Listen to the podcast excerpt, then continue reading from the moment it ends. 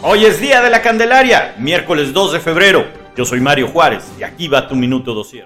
La Suprema Corte rechazó modificar la pregunta que se realizará a la población el próximo 10 de abril en la consulta de revocación de mandato y quedará como originalmente fue redactada por el Congreso. Pese a contar con el respaldo de siete ministros, la propuesta de modificación no alcanzó el mínimo de ocho para ser aprobada. Se quedaron a uno.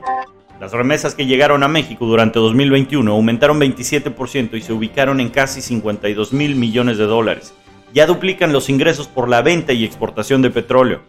La demanda que presentó el gobierno de México contra fabricantes y distribuidores de armas por negligencia y que favorece el tráfico ilegal en nuestro país es respaldada ahora por 17 procuradores y 23 fiscales en Estados Unidos. Hasta ahora se han identificado más de 250 mil armas dentro del mercado ilegal.